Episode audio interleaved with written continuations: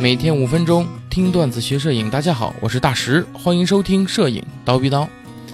呃，今天咱们聊一聊啊，这个超微距镜头啊，这什么是超微距镜头呢？因为我们知道，一般微距之所以能成为微距，是因为它能离得比较近，或者说拍这个东西啊，哎，成像比较大，对吧？主要是什么呢？能做到一个一比一的放大倍率是什么意思呢？就这个东西多大，它在 CMOS 上的成像也应该是一比一等大的啊，这是微距。这也就是说你离得比较近，哎，能够做到的。那超微距是什么呢？就是你这个放大倍率啊，一般能达到四倍、五倍，哎，这种放大倍率，这个就叫做超微距了啊。再大的呢，这个就叫做显微摄影了啊，这个就不叫超微显微了。一般呢，啊，特别是早年间。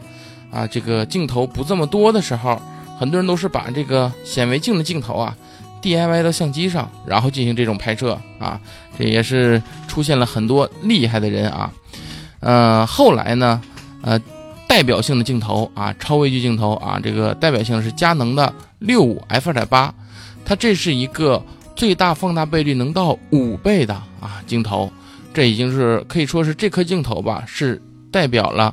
在这一个业内的啊，比较很高的标准啊，呃，这颗镜头呢，呃，锐度非常好啊，是佳能的这个可以说是在超微距里面的一个顶梁柱了啊。放大倍率呢也大，它呢是能够从一倍一比一倍，然后一直呢能放大五到五倍啊。那么这里边呢，它暂时有一个缺点是什么？大家看它这个焦段啊，它是一个六十五焦段，对吧？这个焦段它的景深。呃，就有点太浅了啊。作为微距来说，特别在放到五倍那么大的微距之后，你就会发现它这个六十五的景深实在是太浅了。再加上重量，重量特别重，啊，最关键的啊，还是太太贵了啊。这颗镜头现在大概要八千多块钱，哇，有八千多谁会买它呢？对不对？还不如自己 DIY 一个是吧？那么最近呢，呃，国内呢，前一阵儿吧，也就不久啊，出了一个国产的。五倍放大倍率的镜头是什么呢？就是老蛙的那颗二五 f 二八啊，这颗镜头是二点五倍啊到五倍的一个放大倍率啊，还是两倍到五倍啊？这个记不太清了啊，我记得是二点五倍啊。首先啊，这颗镜头比较优秀的是它很轻，哎，很轻，而且便宜。这颗镜头一共才两千多块钱，分辨率、锐度不能说优秀，但是及格够用，没问题啊。呃，而且这颗镜头呢，它是一个伸长缩短，哎，能够在这个二点五倍到五倍之间放大倍率来去来回的变焦的这么一颗头，是很有用的啊。说到这颗头呢，不得不提起来啊，我之前其实很迷微距的啊，但是这个放大倍率的这种超微距镜头呢，一直也没有舍得钱去买佳能这个六五啊。突然有一次，那老师问我说：“哎，你知道什么叫放大倍率？这个东西是聊一聊。”我说知道啊，我们就聊一下这个问题。然后突然之间他说这有一颗老蛙新出的镜头，二五 f 点八。我一看哟，国产出了，一看这价格哟便宜好买。然后我还怪他，我说你看你让我看这个东西让我花钱了是吧？但是呢，呃，最后我说最后的结果，结果就是我把这颗头退了。为什么呢？就是要接下来介绍我最后买的这颗镜头，因为一直也没怎么关注国产镜头了嘛。当我发现，哎，老蛙出这个镜头的时候，我就想，是不是别的国产厂商也出了类似的呢？也许还有更好、更便宜的呢？我就查了一下，最终我把我的目标锁定的是中医光学的二零 F 二，这是一颗四到四点五倍放大倍率的镜头啊。什么意思呢？它最少也得有四倍的放大倍率，就是说你。基础的使用距离就离得特别特别近啊！这颗镜头呢，其实是复刻人家奥林巴斯的那个超微距镜头二零 f 二啊，是这是一颗经典镜头。当年这颗镜头我就有所耳闻啊，而且呢，一直啊也也也是因为这个镜头一是比较老啊，而且也不好找到特别成色好的镜头，所以呢也就告一段落。后来出现老蛙之后，我再查我才知道，原来中医光学复刻了这颗镜头，而且。价格才只要一千多元，啊，虽然啊只有四点五倍，没到五倍，但是也很不错了，对不对？买，哎，下单买到手，到手实际用了之后，真的是很超乎我的意料。因为之前我是用过奥林巴斯的那个二零 F 二的啊，在使用之后你会发现它的锐度以及解析度是超过了奥林巴斯的二零 F 二的，啊，就是说。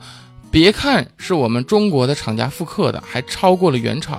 当然，毕竟人家是老头，咱们是用新技术嘛。但是还是能证明一点的啊，就是国产的技术，谁说不行也是非常好的，对不对？而且呢，这个时候我们就看一下啊，为什么说国产的啊微距或者定焦方面能够做到比原厂好呢？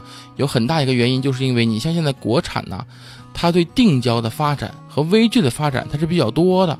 为什么呢？主要的其实还是一个缺点造成的。我们受制于这个光学设计和光学计算能力啊，我们这个这方面比较低，所以对变焦镜头的研发是有困难的啊。但是定焦镜头它就甩掉这个东西了，再加上我们因为传输问题都用的是手动镜头，那你说定焦的手动最多的是什么镜头？就是微距嘛。所以国产镜头在微距上是有好多啊不错的镜头的啊。在这个原因之下，再加上这几年的发展。国产的微距镜头其实已经达到了一席之地的水平了啊！老蛙之前也有个六零啊，两倍放大倍率的镜头，我觉得那颗也也是很不错的啊。它后续好像还出了一个呃光圈 f 十四的啊微距镜头，就是那个大长筒能伸到水里边的啊，三防的，这就是很有中国特色和创意的一个镜头啊。呃，但是呢，并不是没有缺点，这颗中医光学的二零 f 二又便宜。画质又好，又超过原厂，但是有个缺点，就是它在四点五倍放大倍率的时候，这个镜头设计的会有透光，造成整个画面的不好，啊，整个画面会有透光进来。但是如果你拧到四倍放大倍率就没问题了，所以你可以把它看成一个是没有办法调焦的一个镜头，啊，你可以就是没有办法去调这个距离，因为它四点五倍和四倍之间你可以呃看作一个调焦，你可以看成没有调焦距离，只能靠你的移动去对焦。这么想虽然有点儿。不太好用，但是一般拍这种超微距啊，都是用这种底托的啊，这种底托啊，就是慢慢调微距这种底托的，所以这样一看的话，其实也没什么太大的关系。总之我用起来还是非常顺手的啊，所以呢，呃，这颗超微距镜头就推荐给大家，有喜爱超微距的网友啊，可以参考这颗中音光学的二零啊 f 二，经济实惠，画质又好啊。好，那么这一期我们的超微距就讲到这里了。咱们下期见。